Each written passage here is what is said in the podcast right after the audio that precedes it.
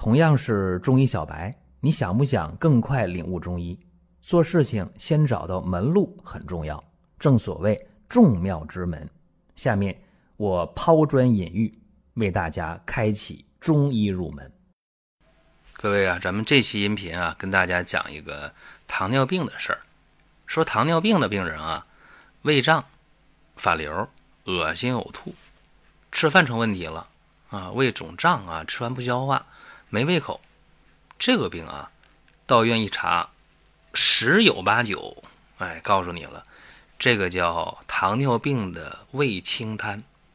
啊，这个词儿挺有意思，是吧？说胃还能瘫。啊，说人瘫痪了，他知道胳膊腿不好使，但是胃轻瘫啥意思啊？胃的轻度瘫痪，大概你这么理解就可以了，对吧？啊，胃还能瘫痪，胃管干啥呢？胃是把食物啊吃进来的食物，初步的给它粉碎一下，研磨一下。说简单点胃呢就是把食物变成糊糊，变成食糊糊。或者叫食糜啊，更这个书面语一些。胃是干这个事儿的，通过胃液，通过胃动力，哎，这一混合啊，一磨一搅拌，好了，变成糊糊了，进入小肠，然后十二指肠，哎，这里边啊，什么肠液呀、胰液呀、胆汁啊都来了，对吧？一消化，那么胃就干这么一件事儿，把食物变成糊糊，对吧？让食物往下面走。那么，如果胃他不给你干活了，或者呢不太认真的给你干活了，那就是胃胀、烧心、反酸，对吧？甚至呕吐都是它。所以这叫啥？这叫胃轻瘫。啊，这西医的一个说法，中医叫什么叫胃脾。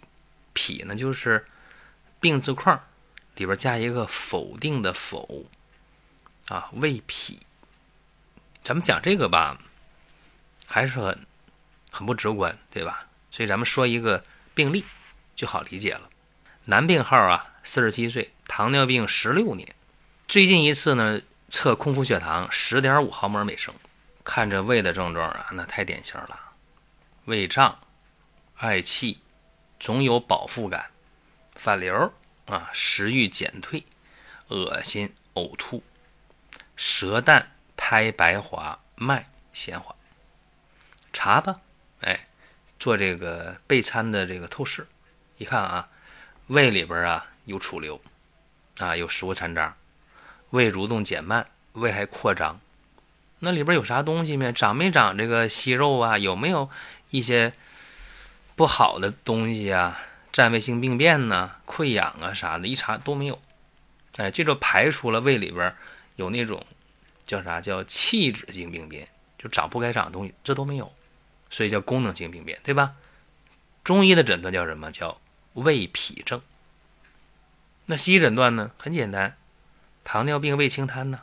病啊，确诊了很容易，治疗呢？哎，怎么治的？这个病人呢，说实话啊，他从内心里边不太认同中医，所以说呢，就呃先找西医。哎，你别看他中医西医都看了。但是呢，先找西医用药，很简单，西医给他开了一个药啊，叫西沙必利。哎，这是什么药呢？是全胃肠动力药。一吃完啊，胃蠕动也快了，肠蠕动也快了，那肯定食物就下去了，对吧？那就没有那些症状了，腹胀啊、反酸呢、饱腹感呢、恶心吐都没了。可有一个问题，他吃完西沙必利之后有一个副作用，低血压。哎，迷糊、头晕，身上没劲儿，那这都受不了，所以就把西药啊就停了。停了之后呢，又回来，嗯，找中医治疗。那么针对他这个病呢，中医治很简单，用什么方法呢？六君子汤加减就行了。哎，就这么简单，非常非常简单。这方子我说一下啊：党参三十克，白术十五克。茯苓二十五克，陈皮十五克，半夏九克，还有什么？甘草十克，竹茹十克，炒谷芽十五克，佩兰十克，焦神曲、焦山楂、焦麦芽各十五克，挺简单是吧？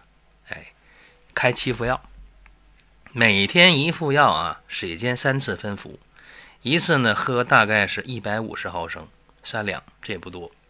什么时候吃这药呢？早中晚饭后半小时喝药。那么七天过后，开心的不得了，胃肠道症状消失了，那叫啥？叫康复呗，对吧？这就是康复了。你想想啊，一个糖尿病胃清瘫啊，难倒多少人？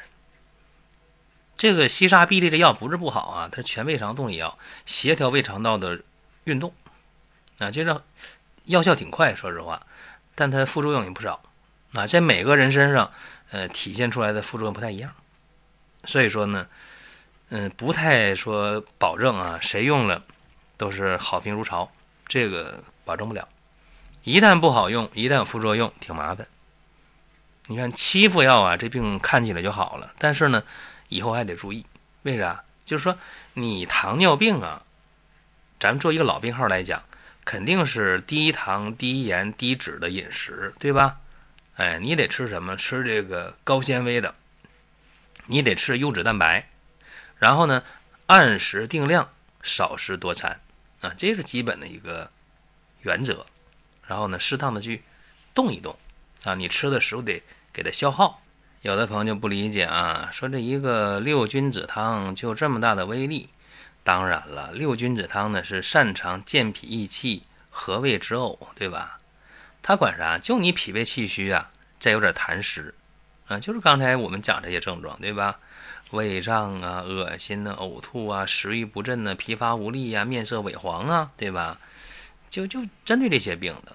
所以你看啊，这六味药就是四君子汤啊，人参、茯苓、白术、甘草加谁？加陈皮半夏，嗯，就这么一个简单的小方子。我告诉大家，就这个方子，针对糖尿病的胃清痰啊，我的经验是啥呢？呃，十个病人来了，八个半有效啊，就这么有把握。所以希望给大家一些启发吧。各位可以在音频下方留言互动，也可以点赞转发。专辑还在持续的更新当中，各位，我们下一次接着聊。